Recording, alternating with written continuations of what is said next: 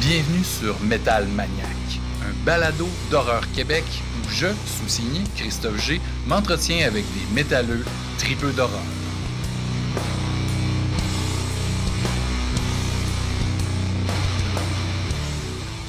Metal Maniac, épisode 23. Mesdames et messieurs, chers Metal Maniac, bienvenue à ce nouvel épisode de, du show où on d'horreur et de métal à chaque mois. Euh, donc, spécial Alice Cooper, ça le petit masque euh, funky.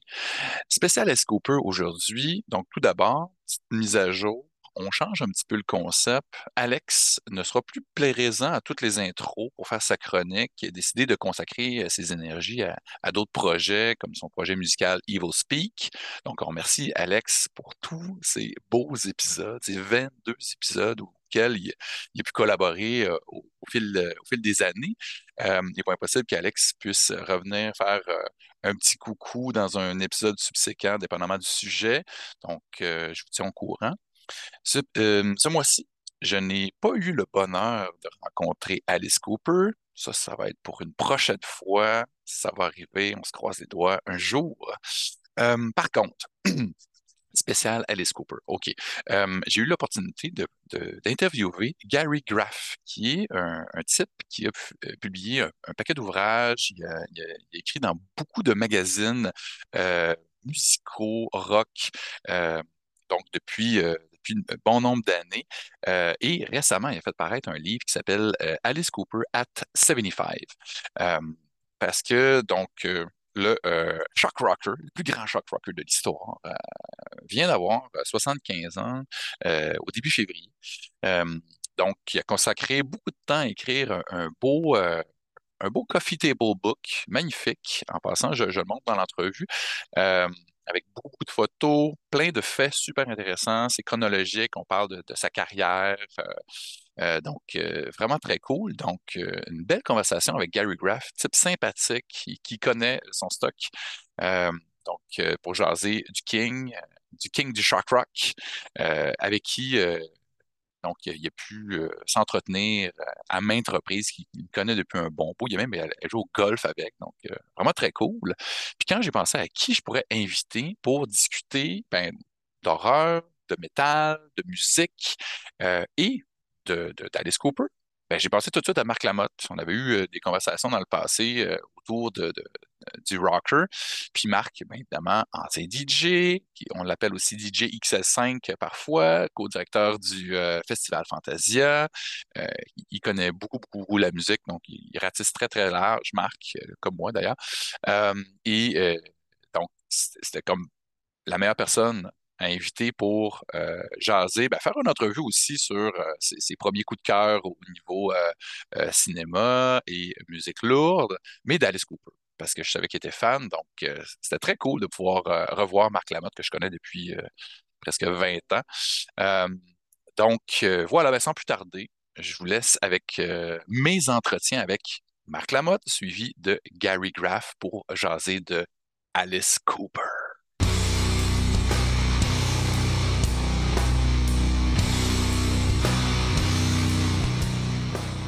Marc Lamotte, toujours un plaisir de, te voir. Mais c'est plus fun en vrai, mais euh, dans mon ordi, c'est pas si pire. C'est le fun. Euh, je vais juste enlever le gars, excuse-moi. Oui, voilà. Euh, j'avais de quoi dans l'écran. Salut, Christophe. Hey, hey. content d'être avec toi aussi. Puis là, c'est le fun. C'est ton premier show solo. Ben, en fait, c'est le premier show solo dans lequel on se parle parce qu'on s'est rencontrés. Je fais des entrevues avec toi pour quand tu étais journaliste pour Ubisoft. Euh, on s'est rencontrés sur ton émission Le Taureau de l'horreur. Mais là, c'est la première fois que c'est pas un threesome, c'est pas un foursome, c'est juste nous deux. Là. Exact. Pour la prochaine demi-heure et 40 minutes environ, euh, c'est toi puis moi. Puis là, ben, c'est ça. Quand, j'ai eu l'opportunité d'avoir en entrevue Gary Graff, qui est euh, un, auteur, hein, un, journaliste rock qui a, qui été publié dans plein de magazines américains, il a publié plein de livres, Bruce Springsteen, plein de trucs comme ça. Puis là, il vient de sortir un beau livre sur Alice Cooper qui, vient de fêter ses 75 ans le 4 euh, février hein, dernier, parce que bon, quand vous allez visionner ou écouter ceci, on va être dans le futur, parce que là, nous, on, vient d'enregistrer ça. On enregistre ça fin, fin janvier. Puis là, ben, Alice Cooper, épisode spécial. Évidemment, je ne peux pas avoir le, le King of Shock Rock sur mon show. Ça serait bien trop beau. Peut-être un jour, on, se croise les doigts. Mais là, j'ai. Ah, ben oui, tout ça peut, exactement. Quand, euh, généreux, il faut trouver la bonne façon d'aller le chercher. Exact. Mais là, c'était l'opportunité rêvée pour ben, appeler mon ami Marc et demander ça te tente-tu de jaser d'Alice Cooper? Je me rappelais que tu étais fan. Puis là, ben, euh, je trouve ça que ça fit au bout à soir de, de, se jaser de ça. Fait que, ben, évidemment, euh, donc, ben, on n'aura pas le choix pour les gens à la maison de parler un petit peu de Fantasia. Marc Lamotte, ben, tu juste une petite bio rapide. Marc Lamotte, puis moi, ben, on se connaît depuis quand même un, certain temps. Je pense qu'on s'est rencontrés autour de 2008. Tu en parlais tantôt. Euh, de part, euh, tu sais, bon, je travaille encore chez Ubisoft, ça fait 15 ans. Quand je suis arrivé euh, au studio, je me suis mis à, gérer la commandite. On a fait un blog à l'interne. Puis ben, on a fait des projections spéciales pour les employés. Donc, on, s'est liés, on s'est d'amitié. Hein. Puis et DJ XL5, hein, Marc Lamotte, il a été longtemps un, provider de courts-métrages, de vidéoclips, des montages absolument euh, juste du gros fun, des soirées euh, délirantes. Euh, tu as tiré de révérence l'année passée. Oui. Puis là, ben, on, va s'en ennuyer. Ça, c'est clair. C'est quoi ben, le futur de. Ben, écoute, ce que je veux dire, c'est que DJ Xal 5 est mort, mais moi, je ne le suis pas. Ben non, exact. et l'âme qui était derrière ce show-là, va continuer. Fait que je suis en train de développer un nouveau concept qui ah s'appelle le cabaret des curiosités. OK. C'est ça le nom. Donc, ah c'est une forme qui est plus cabaret. Euh, parce que les programmes de DJ XL5, ça demandait beaucoup de montage, beaucoup de recherche, parce qu'en plus des courts-métrages, il fallait que j'ajoute des statiques entre les courts-métrages, mais de ça, des zapping, des extraits, c'est ça, hmm. euh, des vieilles pubs et tout ça. Et c'est tout ce montage-là qui était très lourd, et mon monteur ne peut plus vraiment me suivre. Et en même temps, après 20 ans, j'ai l'impression, j'ai fait pas, que j'ai fait le tour, mais en tout cas, je suis fier de ce que j'ai fait. Combien de shows euh, au total? Ah, une 75. C'est 75 en, moins de 20 ans, oui. c'est du stock, c'est ça. Puis à un moment donné, comme tu dis, c'est. à un moment donné, c'est que tu veux choisir. Ben, il y a aussi que tu veux choisir le moment où tu te retires avant que le moment de choisisse. Euh, c'est ça, avant que les gens soient écœurés. avant que les gens soient écœurés, avant que tu aies une crise cardiaque, avant, je ne le sais pas, garde. Euh, mais là, tu n'es pas, pas, cardiaque toujours? Non, non, non, non, non. OK, OK. Euh, ben, j'ai fait un infarctus, oui, il y a huit ans. Huit ans, OK, parfait. depuis ce temps-là, ça va bien, je fais attention à moi. Mais j'ai arrêté de fumer, évidemment. Fait des choix. Mais j'ai continué de boire. Ben, tu sais, une petite bière de temps en temps. Tout est dans la modération. Hein, c'est comme. Mais euh, là, justement, bon, OK. Là, les, ça, Le cabaret des curiosités, ça va être encore des soirées un peu à l'Excel 5, dans la mesure où il va y avoir beaucoup de courts-métrages, beaucoup de trouvailles, parce que c'est un peu ça le cabinet des curiosités. C'est ce que j'ai trouvé dans l'année que j'ai le goût de partager. Hmm. Sauf que là, ça va devenir un show de cabaret où je vais présenter les courts-métrages deux, trois cours à la fois que je vais présenter en bloc de 10 minutes pour présenter les réals, présenter les acteurs. Entre les blocs de court-métrage, je peux avoir, euh, regarde, je suis en train d'essayer de trouver le gars qui a écrit la chanson de Barbie Resto Bar Grill, puis je veux qu'il vienne avec sa guitare sèche à chanter, puis on fait chanter tout le monde dans la salle. Ben, attends un petit peu, Marc. Moi, je le connais personnellement. Alexandre? Euh, ben, en fait, la personne qui a interprété pour la première fois euh, cette publicité-là. La voix, là, c'est un ami à moi. Je, ben, tu sais, je ne vais pas dire son nom en nombre, mais je vais lui demander si ça y tente. Puis, euh, en tout cas. Écoute, 700 personnes font Oh, oh, oh, Barbie. Ça va être le moment le plus. Fait c'est ça, c'est que je veux sortir un peu de ce qu'était XL5, mais en même temps garder l'essence. Puis, trouver d'autres idées, avoir des. Tu sais, inviter Richardson Zephyr à faire un petit numéro d'humour, avoir des moments où ça soit, je passe en arrière de moi. Vaudeville, on a un spectacle. C'est un peu comme une bonne soirée de space dans, le temps que ben c'était au Club Soda. Ben c'est un peu ça l'esprit. Puis, en même temps, c'est comme c'est des découvertes, ben, je peux aussi plugger des disques que j'ai trouvés. on peut faire un bloc de cinq minutes sur des pochettes lettres. On peut faire un bloc de cinq minutes avec que... les tunes que j'aime. Voici les pires tunes de ma vie. On les écoute ensemble. Ça vous tente. Puis ce que le monde ne savent pas trop non plus, c'est que tu as déjà été DJ, puis tu le fais encore de temps en temps aussi. C'est pour ça, DJ XL5, qui est plus un VJ, mais le côté DJ est là dans le vidéo, mais la musique, tu sais, ça fait partie de toi depuis tellement longtemps. tu étais journaliste. Oui, c'est la musique qui t'a amené au cinéma. OK, OK. Fait que là, on recule. Là, on, on, s'en va dans le temps, là, il y a très, très longtemps, parce qu'évidemment, hein, tu sais. Euh, Probablement à l'époque où tu amené à la musique. C'était quoi? Euh, ben, tu sais, puis là, juste faire un petit aparté, on parle de Fantasia. Un des moments forts que j'ai vécu à Fantasia, c'est quand il y, a, eu la présentation de Phantom of the Paradise. Euh, il y avait Paul Williams qui était là. Hein, on voit ici qu'il a, signé mon, vinyle, qui a fait la musique, qui a joué dans le film. Derrière moi, il y a une photo. Tu vois, il y a le poster signé, euh, laminé de. Magnifique. Tu vois, là? Ben oui, ben oui. Euh, laminé de Paul Williams. Fait que là, d'XL5 d'ailleurs. Puis, ah, magnifique. Puis là, c'est ça, je voulais en profiter pour saluer Ed Pressman, qui nous a quittés cette semaine, hein, qui était censé être au festival justement pour cette projection-là. C'était-tu en 2019, 2018? 2019, d'après moi. C'est ça.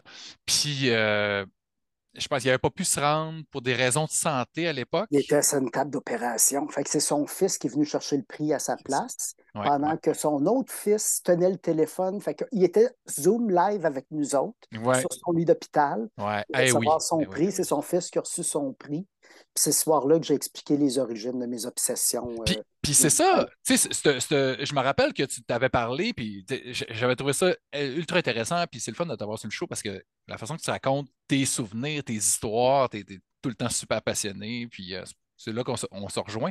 Mais justement, tu sais, un programme double super marquant pour toi, c'était Tommy hein, de The Who, le film musical iconique, avec justement Phantom of the Paradise, qui est un film de genre un peu horrifique, très fantastique. Donc, ça aussi, ça, ça, marche super bien avec Metal Maniac parce que, tu sais, on a presque, bon, du métal, c'est plus du rock progressif, mais par la bande, ça l'est un peu. Euh, ça, c'est une belle soirée pour toi. Euh, j'avais 12 ans. Euh, je m'apprêtais à rentrer à, une école secondaire. Je m'apprêtais à rentrer au séminaire Saint-François de Cap-Rouge.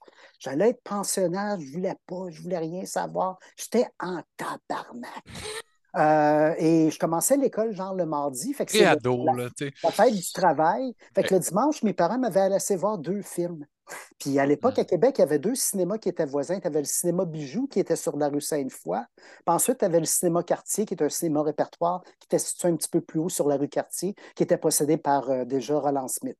OK. ah ouais. Hein? visionnaire. Et moi, j'avais trouvé le moyen donc d'aller voir Tommy à genre à 7 h et Phantom of the Paradise à 9h30, donc en montant la côte. Donc, ah, OK, dans deux cinémas différents. Je pensais que c'était dans, le même. Deux cinémas différents. Euh, fait oui, je me suis fait un propre double billing, mais il n'était pas conçu comme ça. C'est juste oh, que deux cinémas voisins, il y avait Tommy puis Phantom of the Paradise. Fait que j'ai combiné tout ça. J'aimais le rock'n'roll, mais tu sais, c'était pas. J'avais pas une culture comme les Who, les Stones, tout ça. Pour moi, c'était des chansons, c'était des compilations qui étaient. C'était ce que tu absorbes, ce que tes, ce que tes grands frères te laissent écouter de vieilles collections mais je n'avais pas encore compris, c'était pas mon créneau puis mon. Euh, euh, fait que ou à cause fucking Tommy, c'est sûr. Ah euh, ouais. Hein. que, j'ai jamais vu. Hein. J'ai jamais vu Tommy. Là, ça, ça manque à ma culture, je sais. Il faut que je, faut que je vois ça. Mais c'est un peu moins ma génération. Mais on, on fait les découvertes aux âges qu'on peut. Puis, tu sais, Phantom of the Paradise, j'avais jamais vu. Puis j'ai capoté à l'Impérial. J'ai trouvé ça absolument incroyable. Je l'avais jamais vu avant. Donc, j'imagine à 12 ans. Ça se bien. Fait qu'à 12 ans, écoute, j'ai découvert le sexe, la drogue, le rock'n'roll. Ben, ben, j'ai découvert le cinéma de genre, j'ai découvert la culture du rock que j'allais suivre mm. pendant des années parce que Liu m'a emmené au Kings, les Kings m'ont emmené au Rolling Stone, euh, qui a j'ai fini par entendre du Alice Cooper. On va probablement parler de mon premier Alice Cooper un moment donné. Ben oui, ben oui. Euh, c'est une drôle d'histoire, mon premier Alice Cooper. OK, parfait. On va y aller euh, tantôt.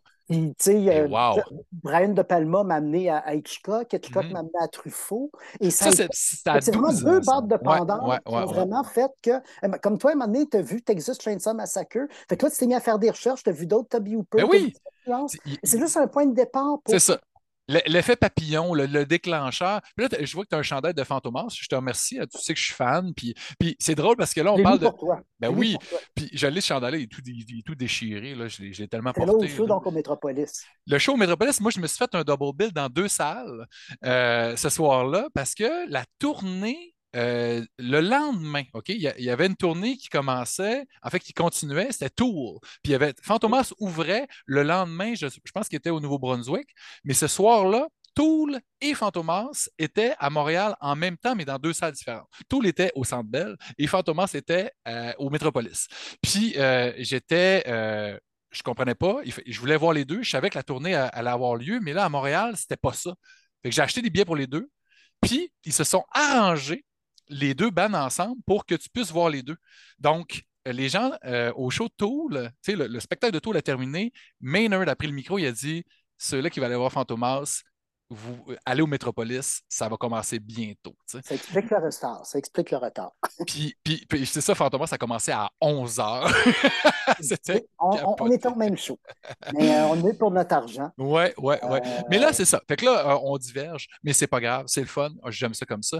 Puis, mais on, je veux savoir, c'est quoi tes, tes, tes réalisateurs fétiches? Ou, tu sais, si on recule juste un petit peu avant, là, euh, ça serait quoi ton premier film d'horreur? Un des premiers films d'horreur que tu aurais vu euh, enfant et qui t'a marqué? Ah, King Kong. Ah, King Kong. Euh, j'ai vu ça. écoute, je l'ai même nommé pour pas. J'ai même noté en quelque part pour ne pas l'oublier. mais enfin, bref, j'ai vu ça à la télé. C'était, écoute, WPTZ à Plattsburgh. les matins, ils faisaient jouer des vieux films de la RKO, genre de 10h à 11h30. Break pédagogique, j'ai à peu près 4 ans. Ah ouais. Je hein. m'intéresse déjà à ce genre d'affaires-là. Tu sais, j'aime les dessins animés, j'aime bien les Scooby-Doo, il y a des monstres oui. Scooby-Doo, tu sais. Mmh. Euh, puis déjà, je collectionne genre les cartes avec des Frankenstein, des jokes avec des Frankenstein, des Dracula, puis les Monster Family, tu vois le genre. Fait que c'est un Monster Kid. C'est ça. Et, et ça, euh, ça arrive, puis là, tu réalises que le monstre, c'est la victime de l'histoire. Eh tu réalises que c'est une histoire d'amour impossible. Je m'excuse de dire ça de même, mais c'est ça que c'est. Eh euh, Je te saisis et par l'animation, et par la mise en scène, puis par le fait que moi, je suis un loner. Moi, je suis toujours le gars qui était plus petit, plus jeune que tout le monde. Je suis né en septembre, fait que moi, je, suis toujours un an plus jeune que tout le monde à l'école. Hmm. Je suis plus petit, j'ai une petite voix qui squeak plus que les autres. Euh, fait que je suis bien, moi, je suis un loner. Fait que les films d'horreur me parlent parce qu'ils parlent au loner en moi. Puis le loner en moi, il s'est identifié. Comme je m'étais identifié à Winslow Leach, le personnage principal dans Phantom of the Paradise. Hmm. Euh, King Kong, là, je, l'ai compris, j'ai compris sa peine et j'ai eu le goût de voir d'autres films d'horreur. Puis, en fait, d'autres films, point. Euh, je ne suis pas nécessairement fan de films d'horreur, je suis fan de cinéma. Ben oui, ben oui, exact. dans ce que j'aime, il y, a de l'horreur dedans, mais je ne me, définis, je me définis pas comme un gars qui aime l'horreur définis comme un gars qui aime le cinéma, puis l'horreur est un des dix genres que je préfère. Ah non, mais je suis, complètement d'accord avec toi. Moi, c'est plus, tu sais, justement, ce, podcast-là, c'est un prétexte, une niche, tu sais, de trouver des concepts qui viennent à, marier deux passions parmi tant d'autres, le métal et l'horreur. Puis, euh, tu sais, ça, ratisse large. Puis souvent, les gens qui aiment le cinéma de genre en général et les musiques extrêmes, ben, c'est des gens qui sont ouverts d'esprit. Puis, euh, tu sais, c'est c'est ça la beauté de la chose. Moi, autant que je peux écouter Chili Gonzalez solo piano que du grindcore. Là, que quand c'est le moment, quand j'ai besoin de ça, ça dépend du moment de la journée. exact. J'aime James Bond, mais je ne le comparais pas à Fellini. Ah non, euh, exact. pour moi, James Bond, ça allait à ronde. Fellini, c'est prendre le temps de finir avec l'univers. c'est pas pareil. Là. Mais c'est tout du cinéma, puis c'est tout cool. Sinon, écoute, dans mes premières expériences. Mais, mais King Kong, tu avais quel, âge à King Kong? 8 ans. 8 ans? Ah ouais, OK, parfait. 8 ans. Pas longtemps après, j'ai vu Black Sabbath. Ah ouais, hein? Euh, en fait, qui s'appelait Les quatre visages de, les quatre visages de l'angoisse. Hmm. Euh, en français, à, l'époque, au Canal 4 à Québec, euh, qui est le TVA de Québec, hmm. les, vendredis, les samedis soirs, ils présentaient des vieux films d'horreur. Fait que c'est surtout des Hammer et tout ça. Écoute, Black Sabbath. Mario Bava. je connaissais le band. et ah, tu l'as vu après? j'attendais les accords. Oui, quelques jours avant ou quelques semaines avant, le grand frère d'un de mes amis avec qui je jouais m'a prêté l'album de Black Sabbath.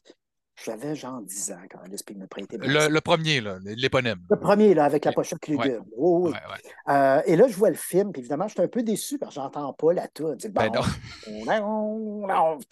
Mais écoute, le, le, tu as déjà vu ce film, oui?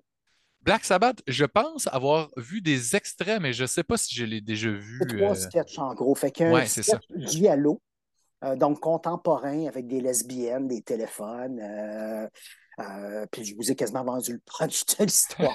Euh, il y a un sketch euh, plus à la. En fait, tu vois, ah, Sleeping Hollow s'inspire beaucoup. Ah ouais? OK. Sketch de. Black Sabbath. Et tu as un troisième sketch avec euh, une morte qui vient chercher une bague volée.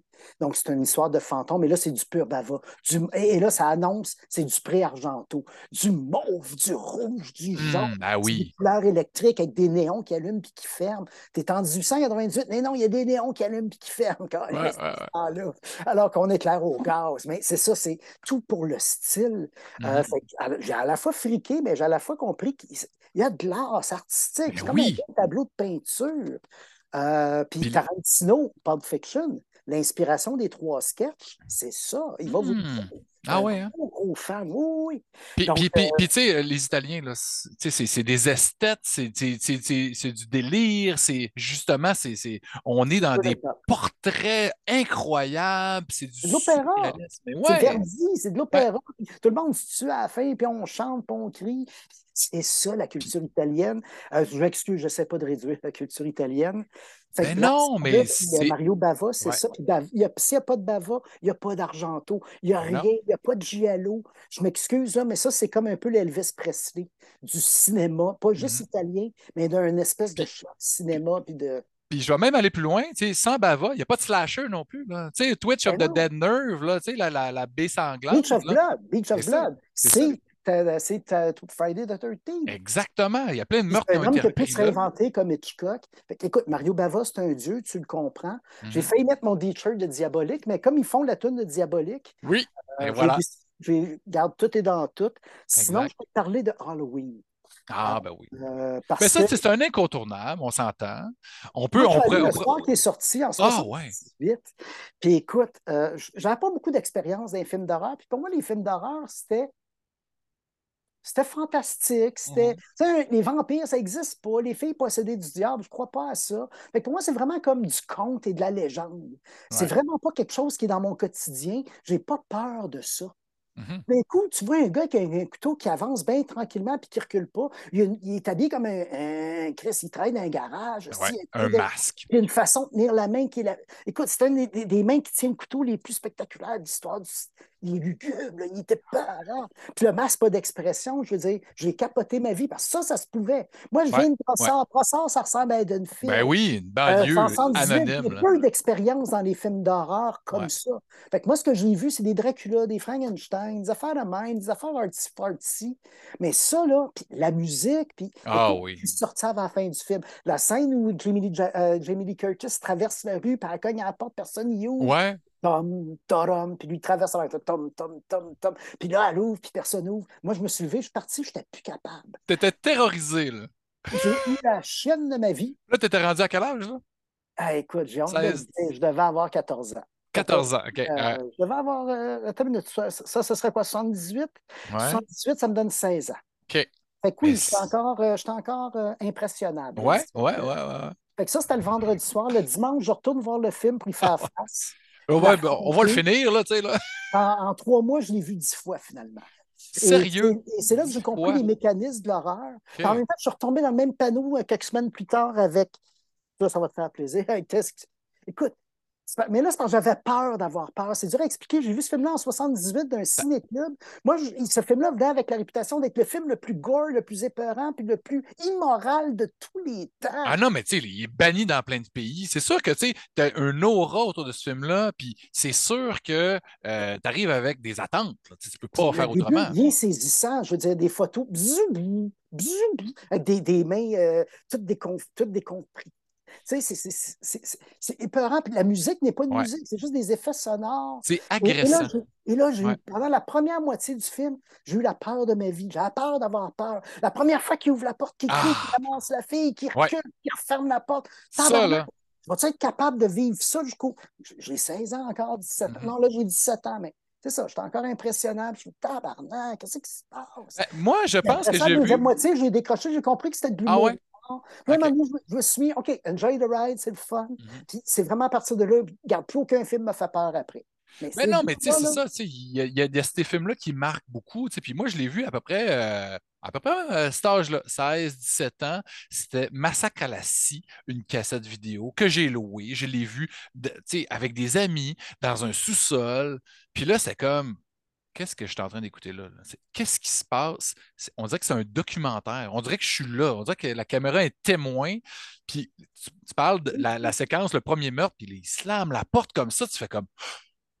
Puis justement, la musique, c'est pas de la musique. C'est comme vraiment juste fait pour te rentrer en dessous de ta peau. Puis il n'y en a pas beaucoup de films qui ont réussi à faire ça avec la musique. C'était comme un, un lightning in a bottle, parce que Toby Hooper, moi, je, l'aime, puis en même temps, il m'a beaucoup déçu. Là, il a fait des films, il a fait, il y a une poignée de films corrects, puis ce film-là, c'est son chef-d'œuvre, c'est un de ses premiers, puis Wow, on a déjà parlé là, de Texas Chainsaw. Les Crocodiles, son suivant, il est le fun. Ethan Alive, là, on ouais. Dirait que c'est Ethan Alive, excuse-moi. On dirait que c'est comme Texas, mais comme on va être encore un petit peu plus loin, on être encore un petit peu plus Ben oui, Marilyn Byrne est dedans. C'est comme une belle suite. Mm, mm. Euh, puis Poltergeist, finalement, Spielberg? Oui. Ben, c'est ça, avec toutes ces, ces rumeurs-là. C'est ben... le meilleur film des années 80, pareil. Ben oui, ben oui. Les deux ben ont travaillé dessus. Qui a fait quoi? Je puis, puis, puis, je veux te remercier. Euh, à la caméra pour euh, le moment que j'ai eu euh, au 40e anniversaire de Texas Chainsaw Massacre. J'ai eu euh, l'opportunité d'avoir une petite, petite demi-heure avec le maître, même si ça, il y a des gens qui savent, mais mon enregistreuse n'a pas fonctionné. J'ai une entrevue euh, un peu sabotée par une enregistreuse, mais j'ai eu ce moment-là avec le maître. Je, je, je, vais, je vais regarder ça avec moi. Euh, il est cool, puis il était en forme, puis il était, il était, il, il, était fin. C'était un beau moment de fantasia, le 40e de Texas Chainsaw, 2014. Puis euh, vraiment. Donc, ben, euh, ben, Fantasia 2023, c'est quoi les dates déjà? Euh, du 20 juillet au 9 août inclusivement. Donc, une semaine plus tard qu'est-ce qu'on a fait cet été on est en salle. Euh, on est 100% en salle. On, est passé, c'est fini, ça, tu sais, à, distance. Ça, c'était quand même un. On, puis on, peut, on, veut pas, puis on peut pas. Puis c'est parce que Fantasia en ligne, c'est Netflix. C'est ça. on devient compétiteur de Netflix, puis de Illico, puis on veut pas. Non, non, non. Puis, l'expérience, c'est en salle. C'est ça. Il faut être ensemble. C'est ça l'affaire. C'est connecté. Chaque ville a son Fantasia. Fait qu'il n'y a mm. plus besoin même si on est en ligne, tu sais, Toronto, ils ont un autre événement qui nous ressemble, puis euh, Vancouver a un autre événement qui nous ressemble.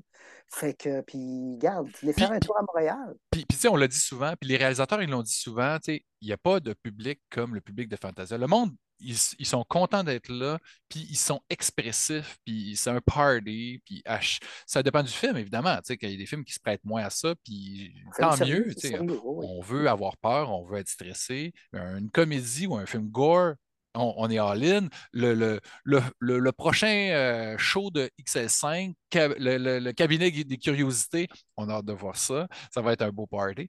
Mais là, on va, on, va, aller, là, on va aller chez M. Cooper. on va aller dans. C'est quoi euh, ton premier contact avec Vincent, Vincent Furnier? oui. Euh, écoute, déjà à l'âge de 12 ans, je trouvais bien gros sa musique. Ouais. Euh, pour 20 j'avais déjà acheté un lot de 5 disques. Il y avait un Genesis, un Frank Zappa. Euh, il y avait mm. Tubular Bells de Michael Field. Il y avait Magician's Birthday de Raya Heap. Puis il y avait euh, Grand Funk Live.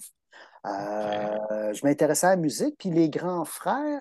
moi, je jouais avec des. Moi, je jouais au J. Joy de Beethoven, puis le grand frère se tenait dans, dans la pièce d'à côté. Puis eux autres, ils puis ils écoutaient de la musique. Euh, des fois, tu sneakais. Le monde. des fois, tu sneakais, puis dans le fond, on jouait au G.I. Joe, puis nos soundtracks, c'était euh, c'était du Genesis, c'était du Gentle Giant, c'était du Yes. Ben moi, j'aimais beaucoup ça. Puis il y avait un des frères à, Normand, mon meilleur ami, qui lui, il était plus rock. Puis lui, il m'avait dit, tu sais, il y avait quelques disques que j'aimais, puis entre autres le Grand Funk Live. Mm-hmm. Il m'avait dit. Ça, la pochette est rouge, hein, Grand Funk Live? Ou pas? Un noir avec Grand Funk Live en rouge. OK, OK. Avec un poster. Euh, il n'y a pas d'overdub sur ce disque-là. Ah non, vrai live. C'est, écoute, c'est considéré comme un des meilleurs premiers grands lives de l'histoire du rock. Euh, parce qu'il n'y a pas d'overdub, parce que tu. C'est un peu comme les MC5. Tu pognes quelque chose que si tu n'étais pas là, tu ne peux pas comprendre. Il fallait être là. Puis le disque témoigne bien de ce moment-là dans le temps. Mais, là, Alice Cooper. Alice Cooper, Alice Cooper. Donc, j'entends parler, je vois des disques avec des serpents, je vois un poste de lui qui est pendu, je suis un de mes chums. Euh, fait qu'il est dans l'univers, tu sais, il est morbide, il y, a, quelque chose de weird. Moi, j'aime le rock. J'ai déjà mon émission de radio, imagine-toi. Ah ouais? Sixième année, j'ai déjà mon émission de radio le jeudi à 3, à 3 heures. À l'école. à l'école. C'était diffusé sur les speakerphones. fait que il y avait un petit peu de musique, sinon, c'était des entrevues avec des étudiants qui avaient, euh, qui avaient gagné une médaille. Toi, tu faisais ça, tu faisais des entrevues, puis tout. Je faisais des entrevues, puis je mettais de la musique, puis je mettais de la musique instrumentale. Le thème de mon émission de radio, c'était. Euh, euh, euh, ah! anyway, Charles va me revenir, excuse-moi. c'était Flying des Beatles. ah ouais. oh oui. Puis je trouvais bien gros sa musique. Fait qu'on est dans une cabane à sucre.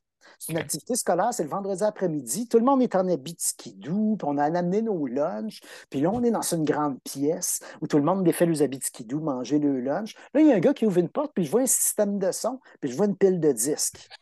Laisse ma sandwich là, je vais voir ce qui se passe. Hey, t'as des disques? Hey, parce qu'on pourrait écouter de la musique pendant qu'on mange? Ben oui, pas de problème. Il allume le speaker. Il dit quel disque tu veux mettre? Fait que euh, je regarde la pile. Là, je vois un disque, c'est écrit tout croche, Alice quelque chose, avec un serpent. Je dis, je veux ça. Il me dit, t'es sûr? J'ai jamais été aussi sûr de ma vie. Je veux ça. Constrictor, ça? Ou euh, C'est euh, Killer? Killer. Killer, Killer, OK. Et comme je te dis, j'ai entendu dire qu'Alice Cooper, c'est bon. Ouais. Là, là, je joue ma vie parce qu'en sortant de la pièce, il y a la musique qui va jouer. Si c'est pas bon, ouais tout cul qui a imposé de la musique de Céline Dion à tout le monde.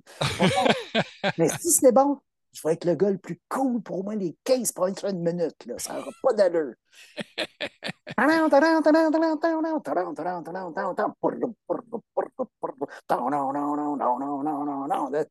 Là, ça part, ça me rentre comme un choc électrique. J'ai 12 ans, puis tout ce que tu veux du rock'n'roll, tu l'as d'un éclair d'un moment. Euh, tout ce qui est interdit, les parents, il y a ça, t'aimes encore plus ça, euh, puis tu sais, t'as ça comme pochette, c'est super baveux, mais en même temps, là, ça part, là, ça continue. Euh, et là, ça, ça, se déploie comme un spectacle. Pour moi, ça, c'est un show. C'est un show de. Euh, comment je pourrais dire ça? Ça, c'est un show de Coney Island. Et chaque, ah, ben oui. est comme un numéro de grotesque, un numéro mm-hmm. de grand guignol. À un moment donné, tu vas avoir la pendaison, tu vas avoir. Ben oui. l'orchestre rock'n'roll qui accompagne ce spectacle grand guignol-là. Fait que pour moi, ça, c'est une journée à Coney Island. Ben oui, ben oui, t'as raison, t'as raison. Parce que les gens qui n'ont jamais vu Alice Cooper, il faut regarder des shows. Il y, a, y, a des DVD qui existent, il y a des documentaires qui existent, du Super Duper Alice Cooper, ah. super bon. Ça, c'est un peu plus, euh, c'est plus statique. C'est des photos animées avec euh, des entrevues, mais vraiment une façon originale de, de traiter de ce sujet-là. On peut regarder des cassettes vidéo. Tu sais, je me suis tapé ça récemment trash, Alice Cooper trashes the world. Ça, c'est son... période. C'est son revival. Il y, avait, il, y avait, il y avait eu le, creux de vague, début années 80, des intox, tout ça. Puis euh, il est arrivé avec un album trash, la, la tune Poison, son, son, plus gros succès. Puis il, il, est revenu. Il est revenu, puis euh, il y avait des bons musiciens. il y a eu beaucoup de. Des, il y a eu des petits creux, mais il est revenu toujours. Il revient tout le temps. Moi, là, 2003, je l'ai vu live. Puis euh, au Théâtre Saint-Denis, j'étais allé avec ma, blonde de l'époque, puis elle voulait vraiment aller voir ça. J'étais comme, OK, on va aller voir Alice Cooper. Tu sais, puis moi, j'avais pas de temps d'attendre parce que, bon, Alice Cooper, je, l'aime, je, l'ai toujours respecté. Tu sais, moi, j'ai vu Wayne's World. Puis j'ai fait, c'est qui ça? C'est qui ce vieux, euh, ce vieux-là? Tu sais, là, moi, j'avais genre 12 ans, 13 ans, je sais pas trop. Puis là, tu vois, là, ils sont là, we're not worthy, on n'est pas digne, on n'est pas digne. Puis là, ils, ils, ils, sont comme vraiment palmés sur un rocker.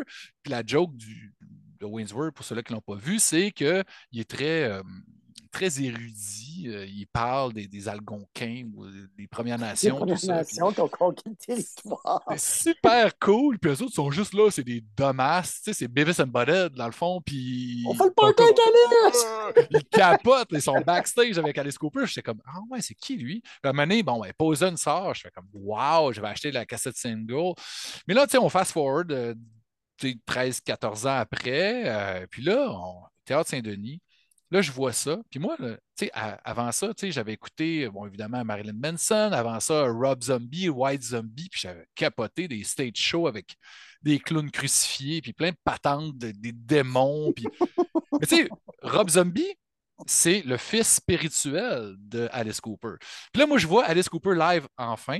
Là, je fais comme OK, c'est de là que ça passe. C'est ça, c'est ça la vraie affaire. Puis lui, il a tout montré à tous ces gars-là. Tu sais. Puis euh, Montréal. Euh, en Kiss avant tout le monde. C'est ça, Kiss aussi, avant Kiss, deux, trois années avant. Puis euh, à EV Montréal, il y avait justement la même journée Alice Cooper puis euh, Rob Zombie. Puis encore une fois, tu, vois Alice Cooper avant, parce qu'il joue plus de bonheur, il attire moins les foules. C'est moins populaire, veut, veut pas, parce que ben, c'est plus la saveur du mois. Mais tu le vois à 5 heures l'après-midi, tu fais comme ben là, je pourrais même partir juste après le show. Tu vois Rob Zombie après, puis non, non. Alice, on, comprend. Puis là, tu sais, Alice Cooper, qu'est-ce qui est, qui est, quand même assez particulier, c'est que, bon, il a joué dans des films aussi. Parce que, tu sais, bon, euh, qu'est-ce que j'étais vraiment surpris de voir, c'est, tu sais, bon, les slashers dans les années 80, lui, il a capitalisé un petit peu là-dessus parce qu'il tripait là-dessus. C'est soufflé dans la culture populaire. Ben c'est vraiment le cinéma d'horreur qui a ben son créneau. Euh, Freddy, Nightmare. Euh, il, a joué, il a joué bon, un petit rôle. Il jouait le père de Freddy dans Freddy's Dead. Euh, John Carpenter, tu parlais d'Halloween. Il a fait donner un petit rôle, mais c'est pas un gros rôle. Oui, mais c'est son meilleur. Puis, puis ils l'ont mis sa pochette parce que, tu sais, Carpenter, il a clairement été inspiré d'Alice Cooper. C'était dans sa jeunesse aussi. Il en a écouté, c'est clair, pour pouvoir lui rendre hommage en lui donnant un rôle. C'est génial. Tim Burton, même affaire. il a joué dans Dark Shadow. C'est tellement bon. Puis, ben, je veux juste flasher ça parce que j'ai commandé ça, j'ai trouvé ça sur Discog, un 45 tours de Ease Back The Man Behind the Mask. Tu sais, Friday the 13 Part 6, euh, qui était un peu euh, une comédie. Tantôt, tu parlais de, James Bond. Le générique du début, c'est une parodie de James Bond. Alice Cooper pour faire euh, la tune titre. Tu sais, c'est du gros fun. Plus, il, commençait son comeback. C'était avant Poison, puis on s'en allait vers ça. Mais, euh, mais tu sais, c'est ça. Alice Cooper, c'est un grand, puis tu sais, c'est vraiment, euh, tu sais, il, est en forme, il, a cleané son truc, il est, devenu un homme sobre au début des années 80, il joue au golf, c'est un champion de golf. Tu sais, c'est quand même c'est une bébite. Il était candide parce qu'il nous a pas mal tout raconté. Euh, sais, sa période blackout, là, où il ne se souvient pas, c'est ben quatre albums qu'il a fait puis il s'en souvient pas. Il l'avoue. Euh, il l'avoue, il en parle. Euh, son alcoolisme, ses deux expériences, parce qu'il est allé deux fois en, parce qu'il mm-hmm. rechute. Mais c'est ça qui est le fun, c'est qu'il nous a parlé de ses rechutes.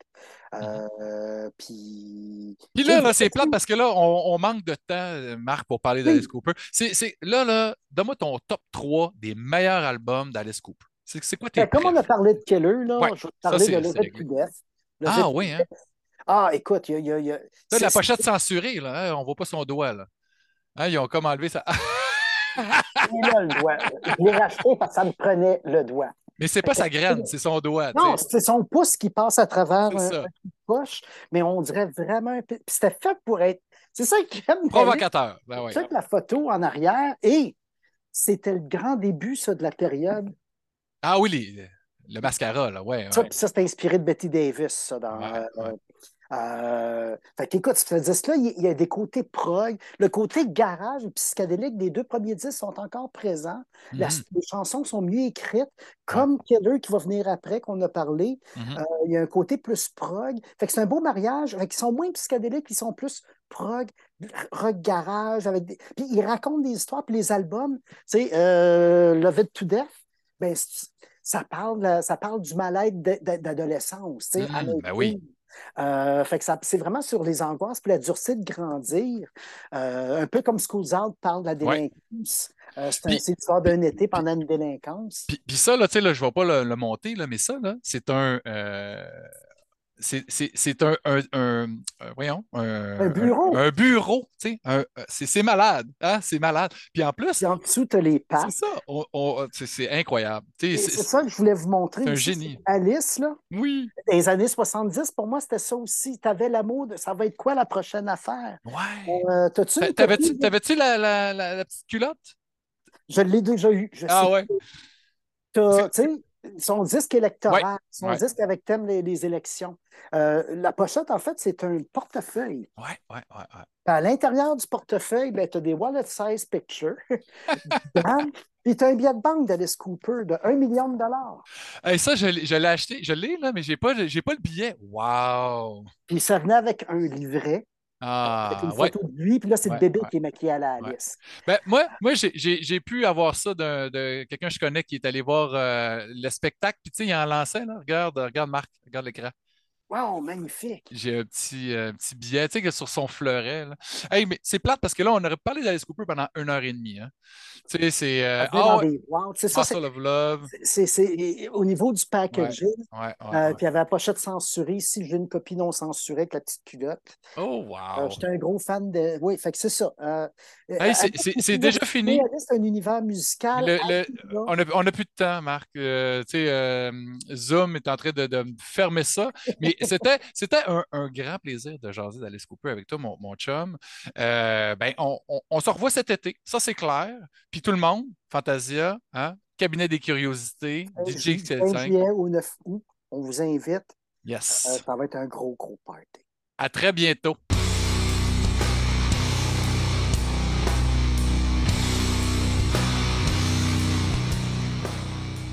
Gary Graff, nice to meet you. always always nice to visit north of the border. Oh yeah, that's right. That's right. Uh, where are you based? I'm in Detroit. Detroit. Okay. Yes, uh, Detroit, Rock in, City is so fitting. Detroit and, and Alice Cooper country. Exactly. That's where he's from. So it's yeah. it's so great to um, to be able to chat with you on all things Alice Cooper, one of the greatest uh, shock rocker that ever lived. And uh, it, it, he's he's a legend, really. I've been a fan for a long time first time I ever got to see him live was uh, 30, no, 20 years ago, 2003, I think, in Montreal, and I was floored.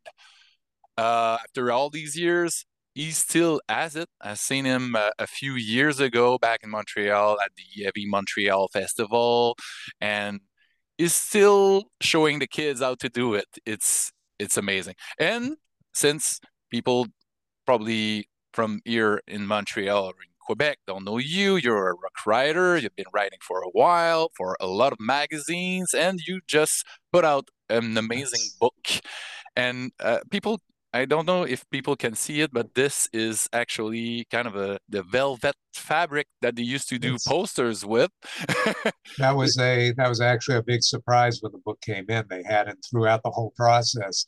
Nobody had bothered to tell me we're going to have a black velvet cover, so I unwrapped it when I got wow. my finished copy. And it's like, well, you know, I went looking for an old black light um, if people remember the blacklight yeah, posters. Yeah, yeah. I thought that. So I thought that that was a very nice surprise. Oh, that's cool that they got to surprise you with that, and and, and it's, it's very fun because uh, for people that are looking at the um, video uh, version of that podcast, we've seen the nice little uh, uh snakeskin touch right yep. here, because of course snakes and you know it's been a big part of his uh, you know gimmick over the years so a book on alice cooper he's just turned 75 back in uh, february uh, 4th because we're recording this a little ahead but uh, it's going to be released on the 13th of uh, february.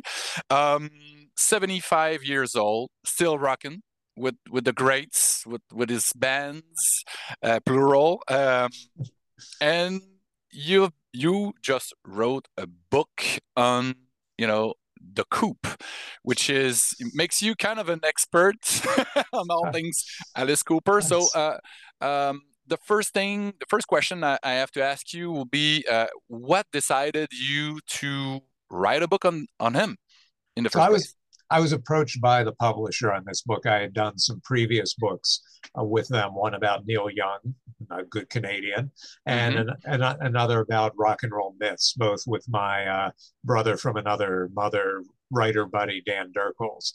Uh, we combined on those books. So the, the publisher had started this new series called At 75 and this is Alice Cooper at 75. They had previously done David Bowie and Elton John. I think Bruce Springsteen is coming up. So they approached me about it, you know, being in Detroit, where mm-hmm. Alice is, is from and where he launched his career from. Uh, really. And then, and you know, I've spent over the years, I've spoken with Alice scores of times, uh, where you know we become very friendly. Mm-hmm. I, uh, we've played golf together. I, oh know, yeah, I moderated awesome. I moderated a panel for him at the Motor City Comic Con. So, you know, there's a lot of there's a lot of institutional knowledge just mm-hmm. in here um, about course. Alice. So it was a, it was a good fit for the book. Awesome, awesome. But uh, you know, it, it's probably a hard question to remember. But uh, do you remember your first encounter with Alice Cooper's universe? The very first thing that you saw or hear about that guy? Yeah, I was a I was actually interning at a newspaper in Detroit, which was or in Pittsburgh. I'm sorry, which is my hometown. Okay. And uh, he was playing there, and I had grown up. I mean, my first encounter was as a, you know, not, not even as a teenager, as an adolescent. You know, growing up, hearing hearing my parents and all their friends talk about this awful rock and roll guy and thinking I've got to check this out. If my parents hate it, it must mm-hmm. be good. How so old I, were you back then? I would have been I would have been 11 years old. Maybe. Okay, that, that was about when um when 18 came out, and you know okay. he was he was doing the snakes and the uh, you know impaling the baby dolls and things like that, and and you know like anybody else that age, this is the coolest thing in the world, uh, you know, and but it also helped that the and this is a you know a big thing we get at in the book is the music was great too. Mm-hmm. Exactly. You know? It wasn't just a gimmick because he he he put on a show. There's a lot of things to do to to talk about uh, visually, but the songs were there from the get go. Because if that in rock and roll, if you don't have the music, you can have a great gimmick, but if you don't have the song, you don't last. Exactly. So you know when you now the first couple albums there were uh, they were finding their feet, but once they found the the right producer and then you know and and started writing, you know, and when, when you have songs like I'm 18, which, mm-hmm. you know, my, my, line about I'm 18 is always that song smelled like teen spirit before the members of Nirvana were born. That's and, right. And you know, they just really, they just re- so, and that obs- that so often gets obscured in all the discussions about Alice Cooper. Really, really always is about the show mm-hmm. and the image, and it it does obscure and eclipse the fact that he has a body of really good rock and roll. That's right. You know, right right up through Detroit stories. Mm-hmm, mm-hmm. So it's uh, so that's you know that's what connected me to him as a as a youngster. Remember and, your first show that you attended? Yeah, the first show would have been that in, in Pittsburgh. It would have been the summer of 19, dating myself here, let's see. So we've been the summer of 1981.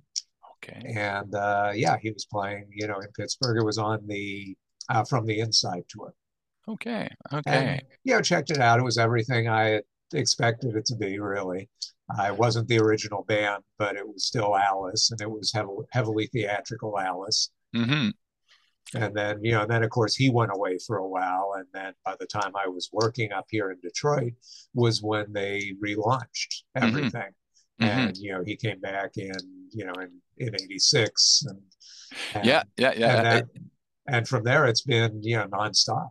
Exactly, exactly. It's it's it's really awesome that he he could uh, put himself out of this uh, toxic um, you know era that he was in you know through addiction and, and stuff like that. It, it took him a, f- a few times a few rehabs but now he's healthy he's you know the sports he found it he found sports and you know his career relaunched at that point because you know trash that was an awesome album and was a big success for him as well. That's where that's that's because I'm a little bit younger. Uh, that's where I first heard about you know him. You know, the, the through the song "Poison," "Feed My Friends and Sting," and you know those uh, connection with the slashers. Because that podcast I'm doing uh, with Horror Quebec, a media from Montreal, right. it's all about horror and metal. That's that's my my niche. And uh, you know, with Alice Cooper, it's you know the ultimate intersection. You know one of the, the key key pillars of you know those connections and uh, you know back in the 80s when the slashers were really popular you know they, they were you know doing great at uh, the box office and alice you know he fit right in with with all those uh, slashers when you know he played a little role in John Carpenter's right. uh, okay, Prince of Darkness. Uh, exactly, right. and uh, you know he played Freddy in Freddy Six, and uh, you know that was that song about the man behind the mask as well. So it, it's so fitting to to to have you, you know, in my computer to chat about that that that you know amazing amazing artist. Um, but you know, going back to uh, concerts because you know he influenced so many rock artists, heavy artists as well, uh, from Kiss to uh, Iron Maiden, uh, Mercyful Fate, and Wasp, and of course, you know, uh, recently, more recently, uh, Rob Zombie and mm. Uh, Marilyn Manson and and, and, and Ghost. Ghost, Ghost. yes, very much. Exactly, because you know, he he was throwing money, you know, uh-huh. forever, and Ghost they do that too. Right. So it's it, it's it, what what what do you think people love so much about you know shock rock, the theatrics back then? Well, it's the same. Yeah, I think it's really the same thing as we love about as you bring up slasher movies and anything that has some flash and a little something that's a little bit extra. It's not just there was nothing wrong with the Allman Brothers band playing on stage in their blue jeans and their t-shirts and playing really well. But boy, when you see a show, and you know, Alice Cooper was rock and roll Broadway. He was rock and mm-hmm. roll. He was a rock and roll horror film brought to life uh, on stage. People had not seen that before. Crazy World of Arthur Brown, a little bit. You know, mm-hmm. Keith, em- mm-hmm. Keith Emerson from Emerson, Lake and Palmer throwing his Hammond organ uh, mm-hmm. back and forth on stage. You know, some of that. But this was a show. This was a thought out, scripted mm-hmm. show. It was it was like seeing a Broadway musical, and it even if if you weren't too fried when you were watching it, you know, it had a plot line. And it, these right. shows had a plot line. They had a moral message. You know, it was it was pretty basic. It was crime and punishment, and a harbinger of Alice's, I guess, spiritual um, own spiritual reawakening. There was rebirth and redemption in the Alice Cooper show. It was no accident then when after he gets executed and he comes storming back on stage to sing schools out, he's wearing all white. Mm-hmm. That's the that's reborn. The, that's, that's the right. redemption piece, and maybe that wasn't being verbalized as much back in the '70s you know, back in the heydays, but it's certainly after he cleaned up and got sober and and really did re-embrace his spirituality, his the Christian grounding of his father and his grandfather, you know, suddenly a lot of light bulbs went off, and you said, "Oh, that's what that part was." Mm-hmm. It wasn't. It wasn't just, "Oh, cool, Alice is back." It's like, "Oh, okay, he behaved badly, he got caught, he got punished, and then he had redemption."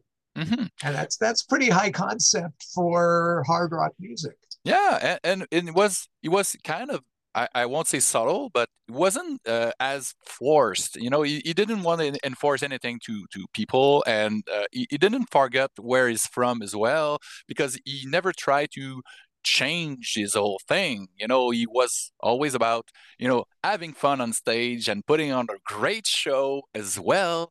And still, he, uh, you know, he, he, he clean his act a, a lot.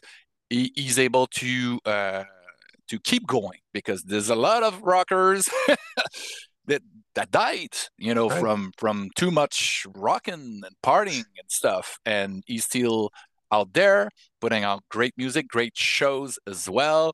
And it's you know, uh, I was I was mentioning I, I saw him quite a few times already live, and at every time even though he's opening, you know, oftentimes he steals the show always, right. and, and you you see why because you know he he he, he taught them everything you know from as i mentioned uh, you know rob zombie is great but once you see alice cooper live you understand oh no very very much so mm-hmm. and uh, mm-hmm. there's there's such a great work ethic there um, mm-hmm. you know they really work to make that show be what it is they're always it is it's the it has a lane as you, as you noted you know it's but they try to find something new uh, to do with it, whether it's the clothing or the stage mm-hmm. set or the props or mm-hmm. the toys. You know, on, on the last tour they introduced the giant baby that came that came rolling on stage uh, and all sorts of other. There were all sorts of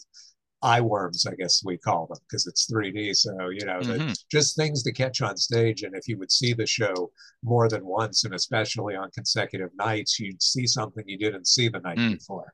And yeah, that, that's the mark of a really good show, too. That's right. That's right. Uh, in your book, it's it's more about music. Of course, he's he's uh, you know the concerts, the music, the evolution. Uh, but you know, having met the guy a bunch of times and interviewed him over the years, have you ever um, talked about movies? You know, is his influence? Uh, you know, the movies he watched when he was young that uh, might have you know some impact on you know his you know universe he's creating with albums and concerts. Oh yeah, he um, Alice Cooper is a cre- is a child of popular culture from the time he was born until now. TV, movies, he comics. Yeah, you don't want to necessarily say addicted to it, but he is. He loves it, and he's a student of it. So from an early age, he was watching virtually everything. In in Detroit, there was a talk show host named Soupy Sales. He went on to some national fame.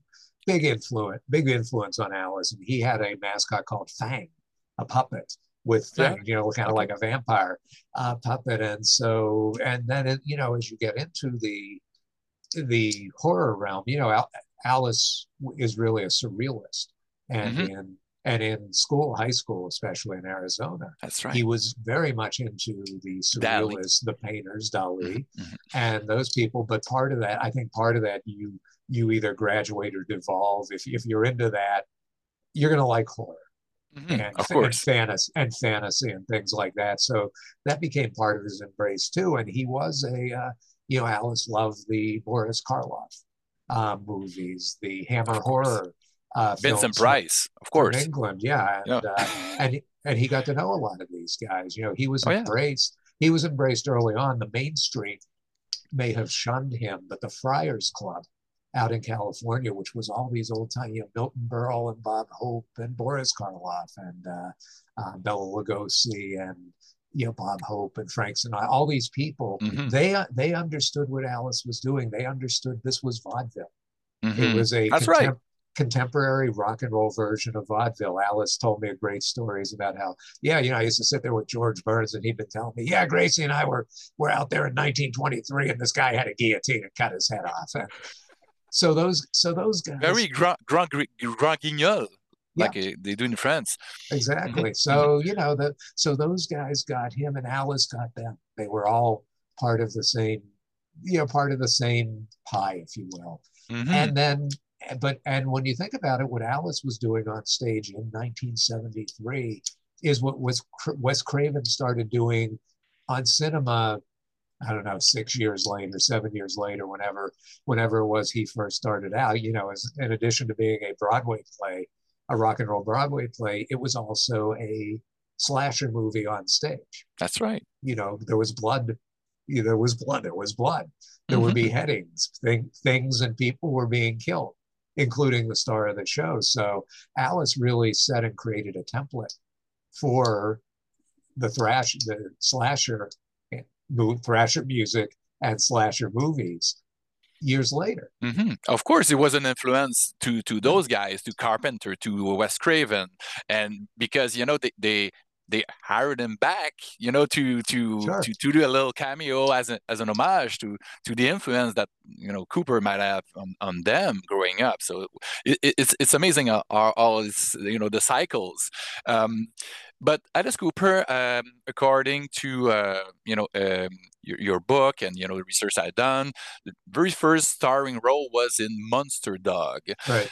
which was directed by Claudio Fragasso, an Italian filmmaker that has done something really awful called Troll 2, which might be the worst movie ever made, according to some.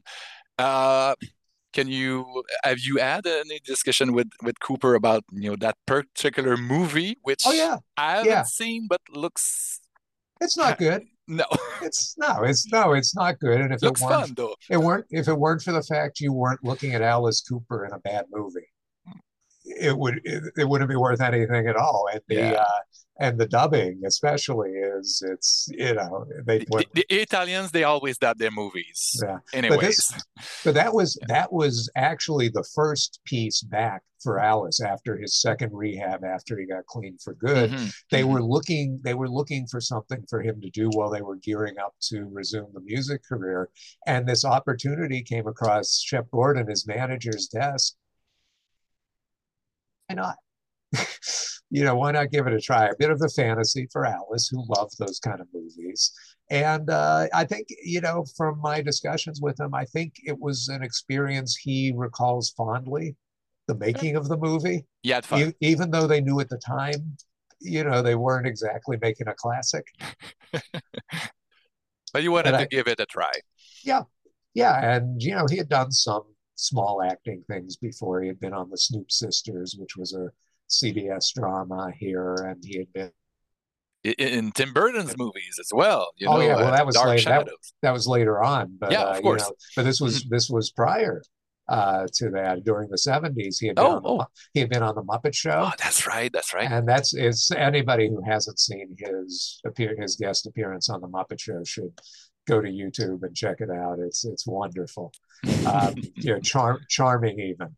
Yeah, yeah. It, it's it's so fun because he was scaring, you know, parents across, you know, the world, and then you know he, he, he went up to to to star in a, a kids show. It's it's Yeah. it's pretty amazing.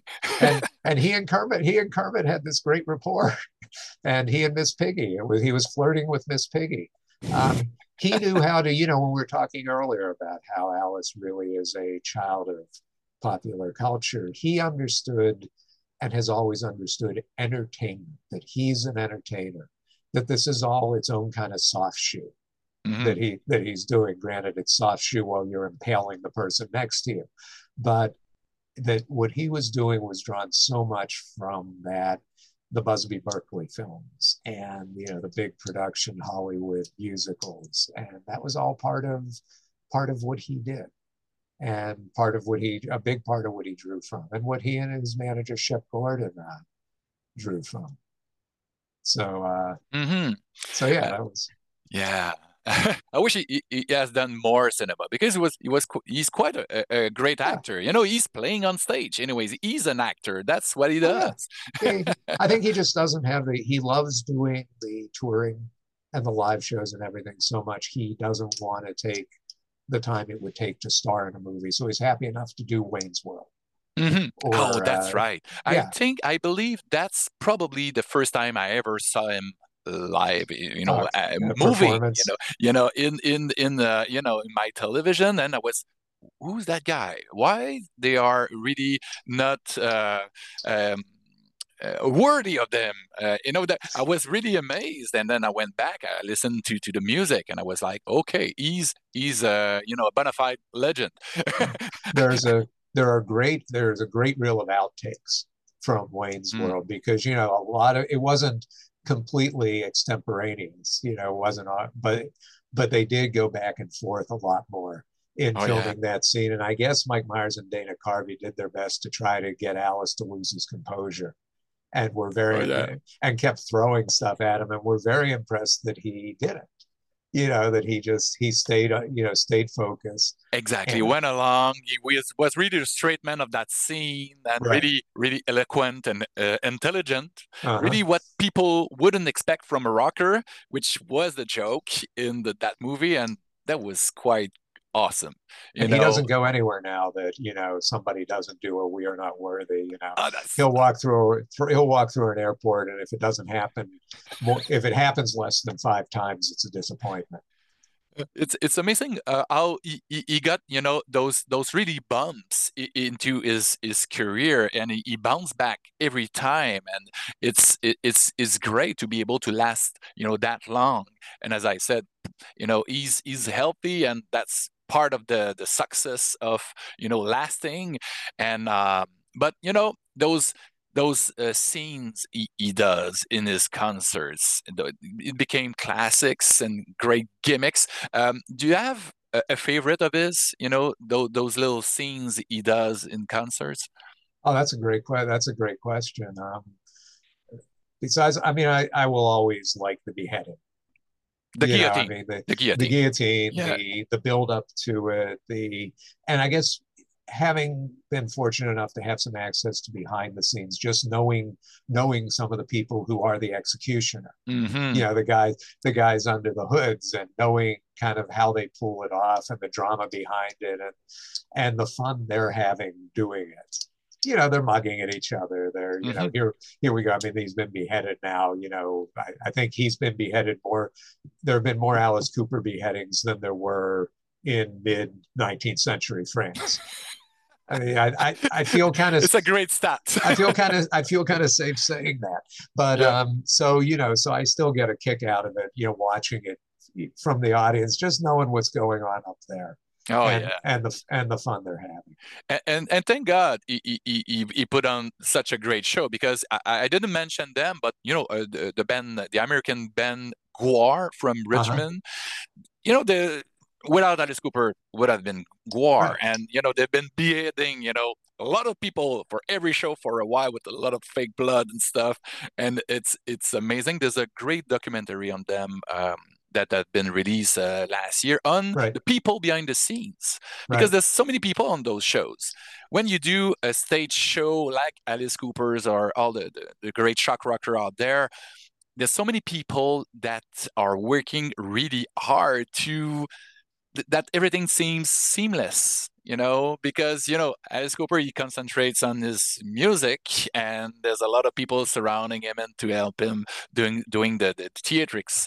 And it's it's it's awesome. I, I hope there's going to be a documentary on you know the alice cooper stage show as well because alice cooper super duper alice cooper from the bangers films crew a canadian film crew yep. also. Toronto. Great They're great amazing. great film company. Exactly they've done a, a great, great, great job on that documentary because it's so unique, so fresh because there's no talking heads. There's right.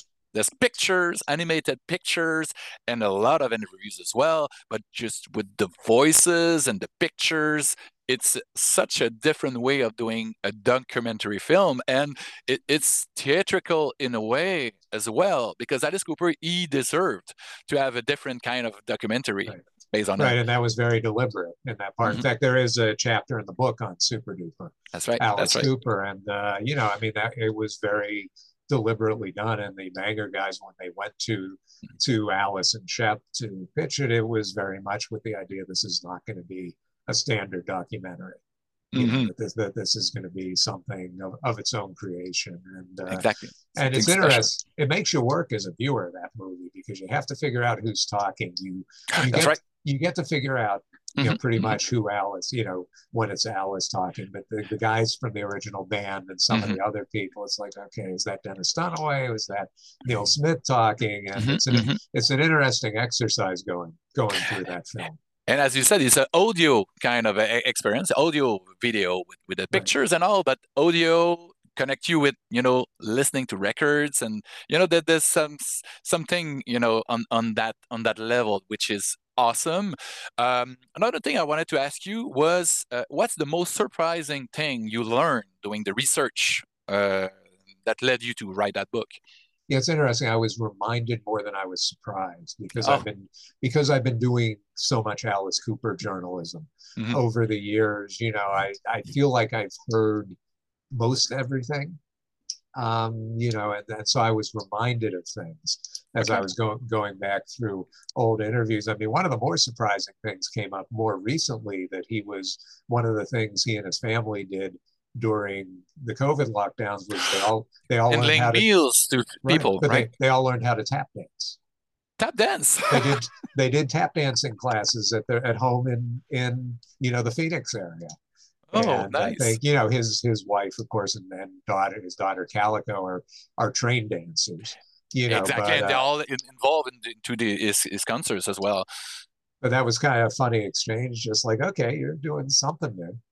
Something uh, new, learning you know, new things. Lear, you know? Learning new things. But it was fun to delve back into remembering, you know, all the banning in, in Great Britain, you know, the government figures that were outraged by Alice Cooper and how they messed with them mm. you know, mm. dri- driving an Alice Cooper billboard through town and causing a traffic jam.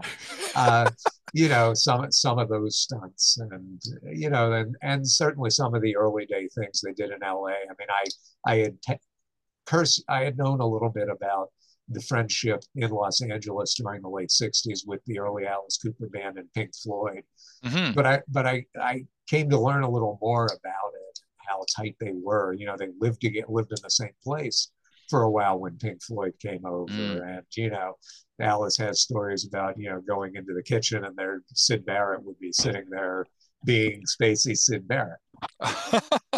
and, uh, you know, so that was kind of fun. And I had a chance to talk to Nick Mason, the drummer, uh, just this past fall, you know, when they reissued, when they did the Animals uh, mm. reissue. And he was remembering playing poker with oh, them. Yeah. And, you know, I guess they once dosed the uh, Cooper band before they went on stage at the okay. Cheetah Club or something, and you know they still have they still have memories of not remembering that gig because they were dosed by Pink Floyd. Oh yeah. uh, so there were there were a lot of little vignettes that I kind of either got to to remind myself of or or get into a little more depth with, like the Muppet Show. You know, I remember mm. remember mm-hmm. the course that he did it, but I had a lot of material from interviews about him talking about you know, being on the set and, you know, basically becoming friends with the Muppets. you know, not not the, not the not Frank Oz, mm-hmm. But this but the Muppets. The characters you know, and he themselves. said you you talked to him and you made lunch plans with Kermit. not with the guy with Kermit. And because, so, because Alice Cooper, he was a character himself. Oh yeah, so yeah, very he, much. He, they all related. They all related like that, and that was the key thing. So when he when he got sober, he he really did enforce a new kind of separation between Alice Cooper on stage, we see on stage, and and Alice Cooper, who's who's off stage, and that's that's been a key to his survival. Mm-hmm. And, and Vin, Vincent Furnier, which yeah. is is a French sound, sounding name. And, well, it is, and Detroit's a French city, Detroit. So that's right. Uh, that's right. I'll tell you a quick Montreal story about it. oh, Alice yeah. Cooper. That, oh, uh, awesome! And this is in Bob Green's book, The Billion Dollar Babies book. Okay. But this was when the Amazing Randy, the magician, illusionist, was yep. touring with okay. him, and he was the guy for a year, the executioner right? and mm-hmm. everything. Mm-hmm. So I guess when they got to uh, Montreal, he on the stop on the late 1974 tour, the holiday tour. Um, he was trying to convince Alice to say, I'm 18 in French. 18, oh. 18. Oh yeah. So to the point where he wrote it on the stage in chalk at Alice's feet. So apparently during the show, Alice, you know, sang sang the chorus, sang these weeks. Hopefully I'm pronouncing that right. Yeah, yeah, yeah. And nobody noticed. You know, you, you'd expect a big cheer from the audience or something, and, and I guess nobody noticed. But the amazing Randy was very happy. And uh, you know it's back then nobody had a camera so we won't be able to look it up on no, youtube. No it's which so, is a, shame i'm this it oh. I, I, would have loved to being able to be born you know at that time because i'm born in 77 so uh... thanks now i feel young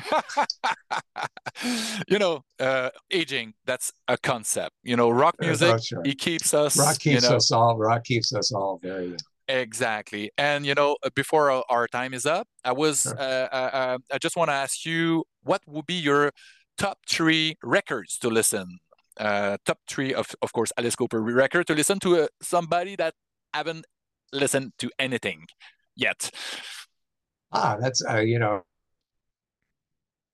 you know, I'm a, I'm a huge Bruce Springsteen uh, person, a huge Stax Volt um, you know, from Memphis, the, the soul label, you know, Alice, of course. I mean, my entry point to heavy metal were uh, Deep Purple and Black Sabbath.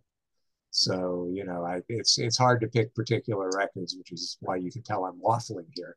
Um, and really anymore, you know, because I am a day-to-day music journalist. Mm-hmm. 98% of my listening is the things that are brand new. It's a real luxury to be able to put on an old favorite. And sometimes sometimes you just have to. I mean, uh, you know, Jeff Beck's recent passing was mm-hmm. a great a great excuse to listen to some favorite records.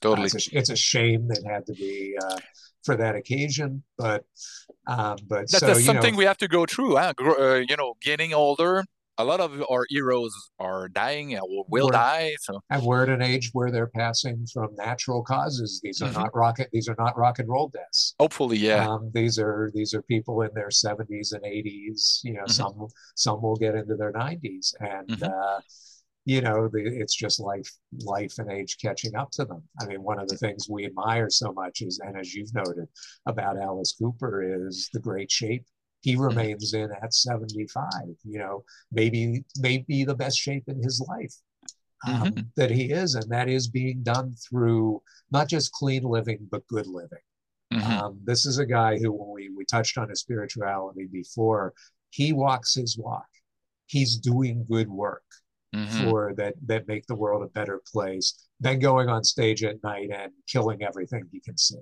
um, you know what a great yeah. what a great duality mm-hmm. uh, to have in, in your life. But but you know, his show is it's it's only you know it's it's it's it's fiction. So it's a show. Right. It's, it's, a show. It's awesome. Nobody gets hurt, so it's all good. people do, people get hurt. Everybody in his band will tell you they've had. Uh, well, what Accidents. Alice right, right? What Alice says is he tells people, you know, whenever they join the band, they, he says, um, "You will have a great time. You will see the world, and you will get stitches." Yeah, Nita Strauss. Uh, she, yeah, she said she, she, has been whipped they, with. Uh, they, you know. they, they all have, or they've tripped on something. Or I remember I they asked me. Um, there was one of the tours where when he played elected as an encore, he had fans come on stage with giant election signs and hold them up. It was like vote for Alice, this or that. So his assistant grabbed me one night and said, "Come on, be an elected." So I did. So I'm walking out to where they were pointing me on stage. I ram, rammed my knee into a guitar, heavy speaker and was limping for a week. Oh, no. So everybody gets hurt on an at an Alice Cooper show at some point, and okay. I think I think that's a badge of honor. Uh, yeah. Uh, the the musicians certainly feel that way. Mm-hmm. Totally. You know, they, they they point to their scars and they can tell you what city and what tour they got it on. Battle scars. Exactly. Amazing. But you haven't answered my question. What would be the you know the Alice Cooper album that oh, you oh, want to keep with you. Yeah. The Alice Cooper album, if I can't cop out and say greatest hits, then I would say um, probably Billion Dollar Babies. Oh, I yeah. felt like I felt like that's the record where they got it all together. The sound, the mm-hmm. songwriting, the concept. There's mm-hmm. the right balance of shtick and really good rock and roll. And um, the cover, the album cover the, is, the is cover, awesome. the know, cover, the cover, wallet. and the packaging is great. And, and. No More Mr. Nice Guy is Oh. Hey, when when I was 12 years old, that song was like the whole mm. world to me. So. It's so good, and it's there's another our connection with Wes Craven that had uh, mm. Megadeth doing a cover for his movie uh, right. uh, Shocker. So uh, so fitting that we're closing the interview with that. Uh, thanks a lot, Gary. Now, now, you know what I'm going to go put on as soon as we yeah, stop. Yeah, definitely. And you guys, at the other uh, side of the screen, you should do too. Put some Alice Cooper on and rock and headbang. Uh, thanks again, Gary. It was oh. a, a, quite a blast. And people out there, buy that book. It's a thick coffee table book. It's it looks great. There's so many great pictures uh, about you know uh, the man doing concerts and on and off the stage.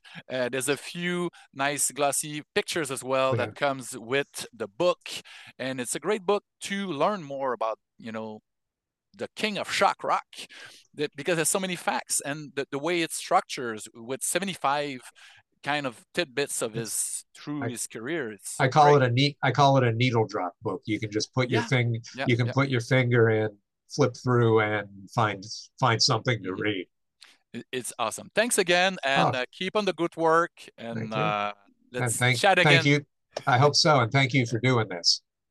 Cheers. Okay. Bye bye.